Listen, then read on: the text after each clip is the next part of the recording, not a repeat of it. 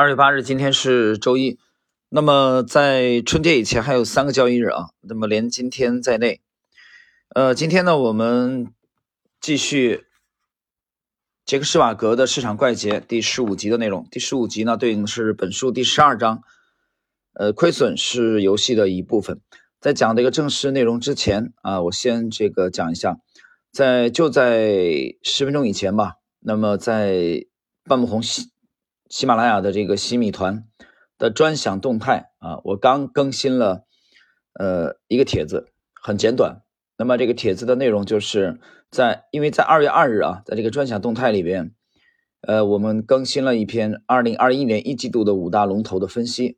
那么今天早间的刚才的这个帖子的内容，就是本周的第一个作业题啊。熟悉这个专享动态的朋友们已经都很。了解这个风格了啊！我们现在是呃有二十四位新米团的成员，那么大家注意，我们都是结合密码以作业题的形式啊。本周的第一个作业题就是，那么二月二日的这个五大龙头分析这篇文章当中的啊，这五大龙头哪一支吻合这个半亩红终极实战清单当中的 A 股主力密码当中的第五个密码啊？哪一支吻合？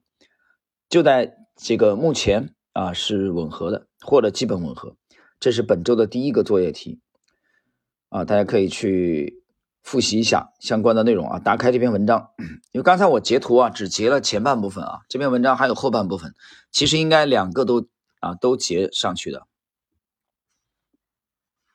那才是完整的这个五大龙头的文章。好了，看我们今天内容。与自信紧密相关的一个观点就是亏是亏损啊，亏损是游戏的一部分啊。琳达拉舍克举例说明了带有这一观点的一种心态。他在一次骑马的意外事故受伤之前，有过一段成功的作为场内交易员的职业经历。这次意外事故迫使他放弃了场内交易，而是在一个办公室里做交易。拉舍克在之后几年里，作为一名场外交易员，一直获利颇丰。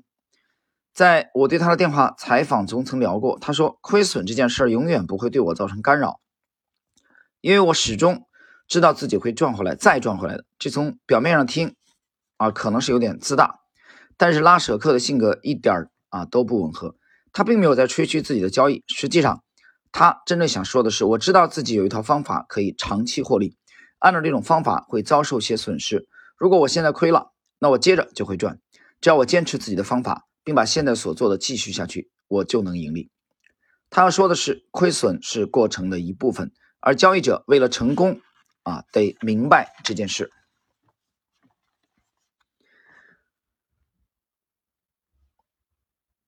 好了，如果在开始前你就知道会赢得这场交易游戏，那么承受些损失就没什么问题，因为你明白这不过是实现最终盈利的一部分。我为写市场怪杰采访过一位心理学研究者。他就是范萨普博士，他对实现盈利和出现亏损的交易者的差别有过自己的分析。我停顿啊，这里解释一下，在杰克施瓦格的第一部名著啊，在系列的这个采访全球杰出交易员第一部名著就是呃这个金融怪杰当中啊的后半部分啊，最后的那个部分，他就有我我记得他就有对这个范萨普的采访啊，当然那里边采访了很多杰出的交易者啊，包括这个布鲁斯科凡纳。我们继续，他对实现盈利和出现亏损的交易者的差别有过自己的分析。萨普列出了一些他发现的顶级交易员所拥有的重要信念。第一，顶级交易员相信在市场上亏点钱没什么。第二，他们在开始前就知道自己能赢下这场游戏。马蒂施瓦茨描述了他是如何从一名失败的交易者变成一名成功的交易者的。接受亏损是这场游戏的一部分。他说：“当一名交易者处于亏损时，他最自欺欺人的做法是什么？当我打平时就出来。为什么退出时能保持打平如此重要呢？因为这维护了自尊。那么，当我说‘去你的自尊吧’，赚钱才更重要。这样啊，我成为了一名成功的交易者。如果你退出时是打平的，你会说我的判断没问题，我没犯错。”不必犯错，恰巧是人们会失败的原因。所以讽刺的是，业余交易者之所以会输钱，正是因为他们试图避免亏损。然而，职业炒手明白，为了能赚钱，他们需要承受亏损。他们很清楚，承受亏损是交易过程不可或缺的一部分。为了能在交易中获胜，你得明白，亏损是游戏的一部分。大多数交易者会认为存在两种类型的交易：赚钱的交易和亏损的交易。实际上存在四种类型的交易：赚钱的交易和亏损的交易，再加上好的交易和糟糕的交易。不要把亏钱的、赚钱的和亏损的交易的概念与好的和糟糕的交易混淆起来。一次好的交易会亏钱，而另一次糟糕的交易能赚钱。如果能重复多次，那么随着好的交易而来的会是盈利的过程。尽管在任何单笔交易上都有亏损的可能，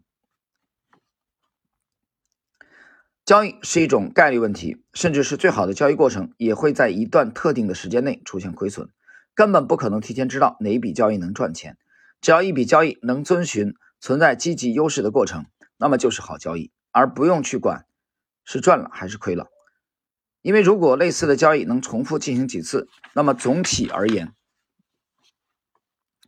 他们最终都能实现盈利。反过来，被当作赌博而进行的交易是糟糕的交易，而不用去管是赚了还是亏了，因为过一段时间，这种交易就会亏钱。作为对一种赌博的模拟，老虎机赌博也是一种糟糕的赌博形式，因为如果重复几次，输钱的概率会很高。如果你不愿意承受亏损，那么你就无法赚钱。布鲁斯·科凡纳曾说过，马克尔呃迈克尔·马库斯教会他最重要的一件事就是，你得愿意经常犯错。其实这没什么问题。迈克尔教会了我做出自己最好的判断，出错，再做出自己最好的判断。出错第三次，做出自己最好的判断，然后让你的钱翻倍。那么以上呢是本书第十二章啊，对应的是我们今天第十五集。这个亏损是游戏的一部分啊。最后我们来呃谈一下这个感想。我记得在索罗斯啊曾经讲过，他从来没有啊为就很少为这个亏损所纠结啊，因为做这个行当。啊，就跟你做生意相类似的是，那你要付出一些成本，这个成本就亏损是其中的一部分，就没有任何人像神仙一样的不犯错误。啊，你如果追求说，啊，这个这个交易永远都不会亏损啊，这是不可能的。换言之，这些杰出的交易员、伟大的交易员，他们往往是，呃，在入场之前比较慎重，啊，尊重自己的这个呃交易体系，但同时。那么一旦这个交易当中出现亏损，并不会给他们带来很大的沮丧啊，或者自暴自弃，反而他们觉得很正常。那么再做出正确的判断啊，继续交易啊，所以这一点，业余的人这个一旦出现亏损以后，对他的情绪打击是非常大的啊。这是职业和业余的区别啊啊，在这里你要理解，它是始终伴随着整个交易的过程的啊。你再伟大的交易员。都也会出现亏损，也会出现这个犯错误那么，只要是我们不应该啊让这个亏损和错误无限期的扩大啊，导致失控啊就可以了。好了，我们今天的这个第十五集的内容啊，谈这个亏损是以整个这个游戏的一部分啊的内容就到这里。